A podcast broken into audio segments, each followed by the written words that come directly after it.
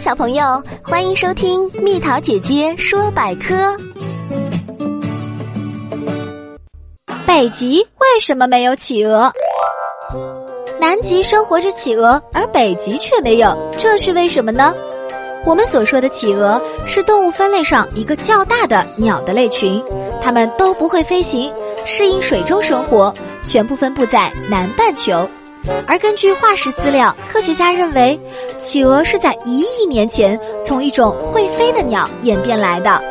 这些鸟类当时生活在现在的新西兰一带，那时新西兰离南极的距离没有现在那么远，于是有一部分企鹅就扩散到了南极，形成了今天常见的几种南极企鹅。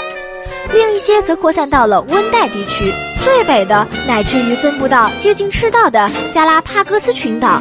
那么，它们为什么没有越过赤道向北扩散呢？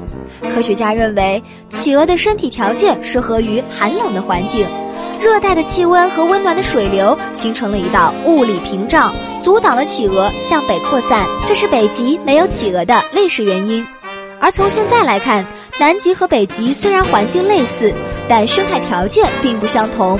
南极是一块独立的大陆，周围被宽阔的海洋包围，这里气候严酷，只有一些原始的昆虫和苔藓类低级植物生长，因而也缺乏大型食草类动物，更没有类似北极熊这样的肉食动物。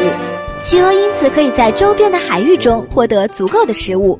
由于远离大陆，也阻止了企鹅的天敌迁移到南极，从而给企鹅提供了一个得天独厚的生长和栖息环境。宝贝儿，如果你喜欢蜜桃姐姐，想和我做朋友，就关注我的微信公众号吧，名字是“宝贝晚安”。